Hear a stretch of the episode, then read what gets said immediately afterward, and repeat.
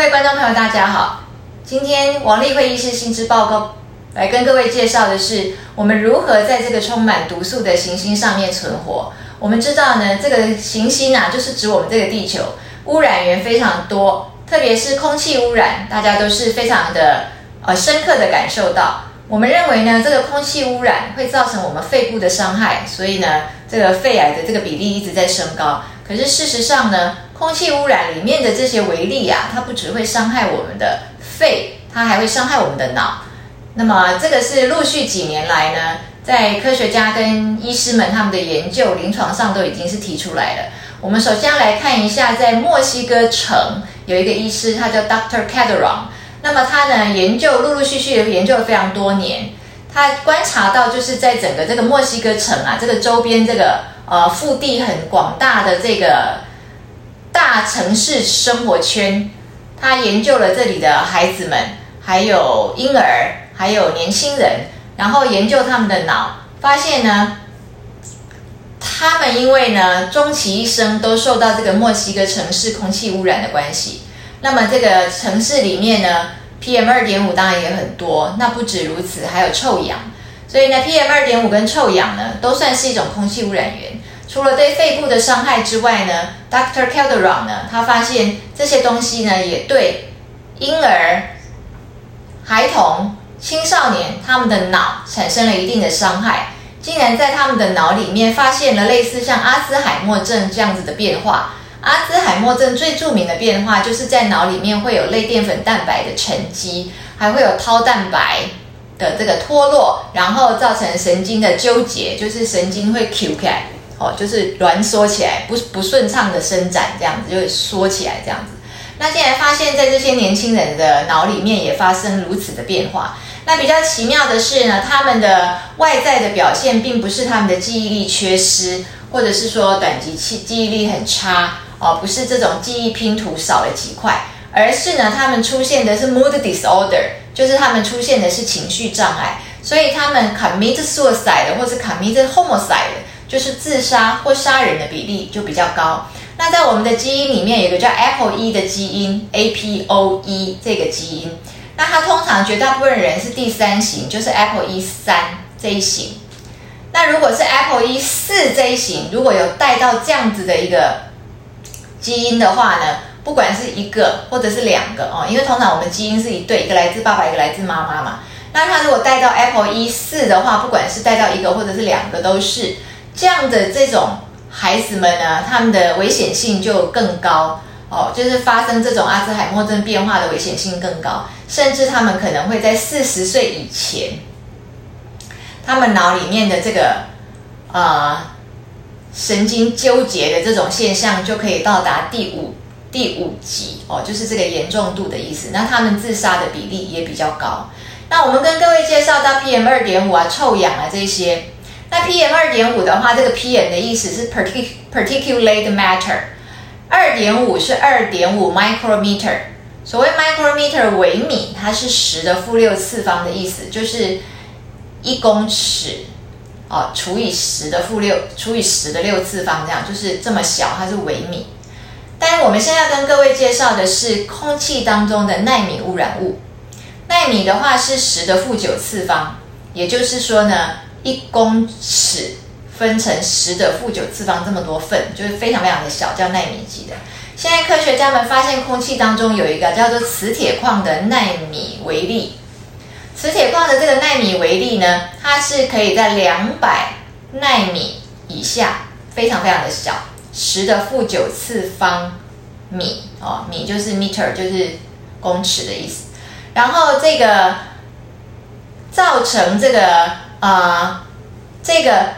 磁铁矿纳米粒子可以造成我们脑部啊，也是一样类淀粉的沉积，然后发生大脑的退化，还有阿兹海默症的病变。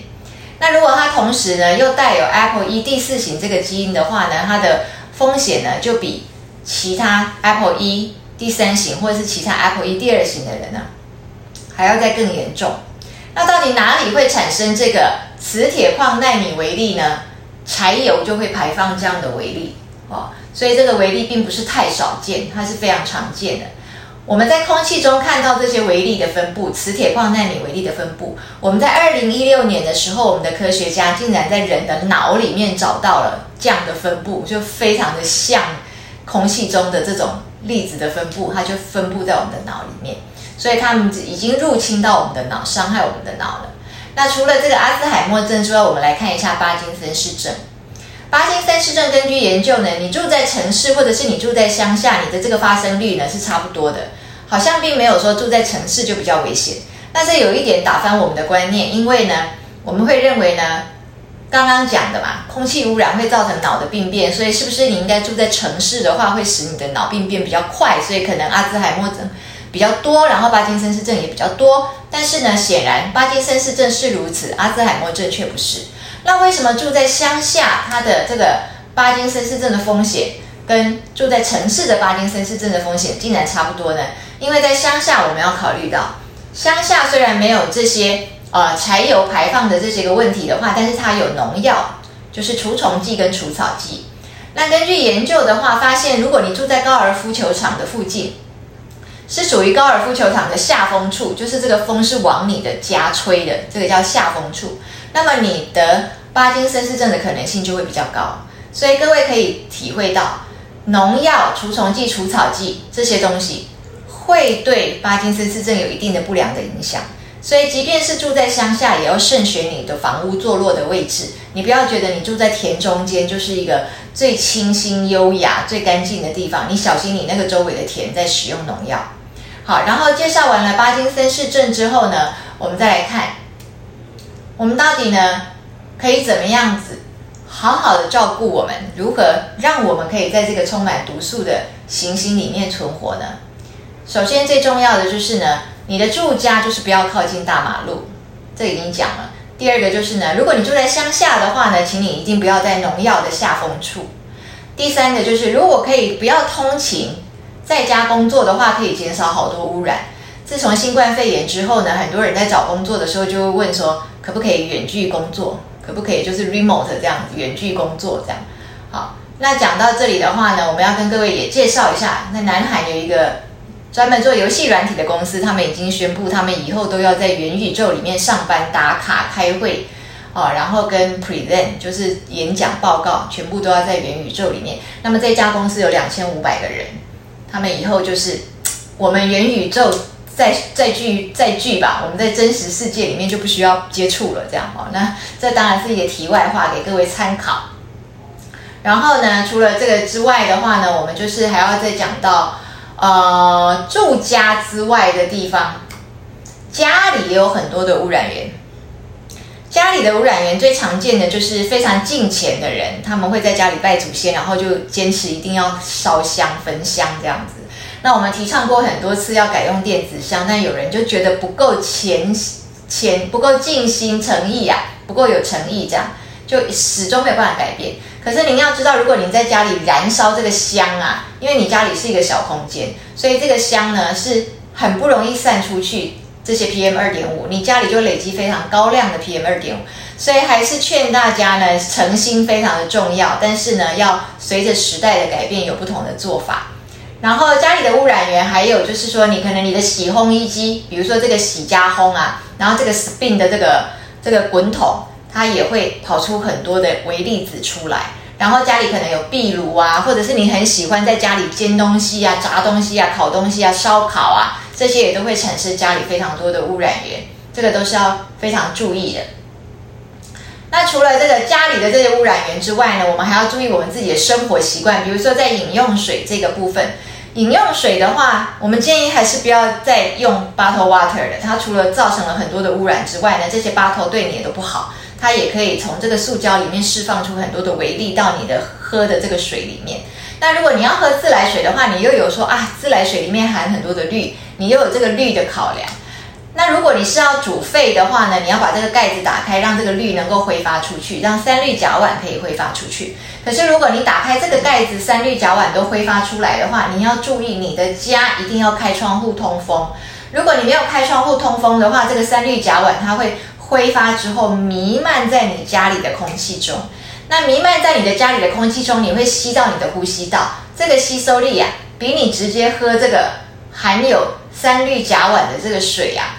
吸收力还要再更多，所以呢，这又是另外一个危险。那如果你需要呃可以的话呢，尽量就是买滤水器，可以把这些氯把它过滤掉，对你会比较安全。然后呢，如果你在家里的话，使用空气清净机，我们现在最流行的是所谓 HEPA 嘛，然后第十三级的嘛，可以滤掉百分之九十九点九五的微粒。但是各位要知道，它的滤掉的微粒只是 micrometer，就是微米级的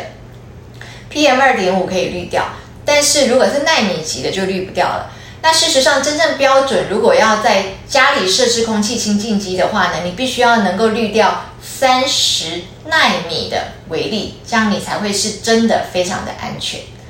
然后跟各位建议呢，就是在光线的部分啊，也是一个考量。然后，那么因为呢，光会对我们的松果体有很大的影响。那我们知道松果体是我们人的第三眼，也就是你的智慧眼。为了避掉这个光害，建议家里呢，尽量是用黄色或红色的光。这可以减少对你的松果体的伤害，保留你松果体的功能。哦，因为松果体跟我们的觉知非常的重要，等于就是我们的灵性之眼啊。再再来的话呢，避免辐射也是非常重要的。好，这个就是跟各位介绍如何在这个充满毒素的行星上面存活。今天就跟各位介绍到这里。请各位呢重新订阅，还有呢重新追踪，因为我们跟各位介绍过，我们已经换了一个新的频道，然后也开设了自己的独立的粉砖，所以呢，请各位呃支持者继续的为我们呃按赞，然后转发，然后分享，还有重新订阅我们的王丽慧医师心知抱抱，还有订阅王丽慧医师律师的心灵咒语，谢谢各位。